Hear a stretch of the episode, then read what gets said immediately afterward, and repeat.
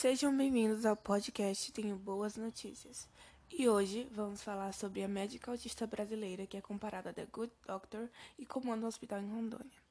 Nós encontramos o nosso Dr. Shaw Murphy da série The Good Doctor e no Brasil. Trata-se de uma mulher, a Larissa Rodrigues de Assunção.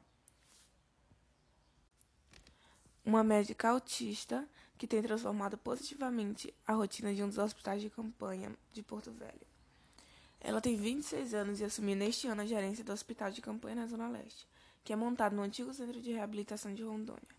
A jovem dirige a instituição inteira e ainda tem os pacientes com muita dedicação.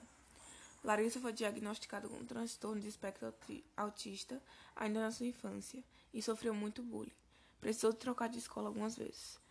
Tinha dificuldade de interagir com as pessoas, mas apesar disso sempre foi uma criança brilhante. A medicina é meio que uma forma de lidar com suas barreiras internas. A jovem entrou para a Faculdade de Ciências Sociais na Universidade Federal de Uberlândia em 2011, com apenas 14 anos. E apesar de concluir o curso, Larissa emendou uma pós-graduação de Neurociências pela Universidade de Duke, nos Estados Unidos. Ela é associada entre seus colegas ao Shell Murphy e o médico, o médico fictício da série The Good Doctor que tem autismo e utiliza os seus talentos para salvar vidas de pacientes.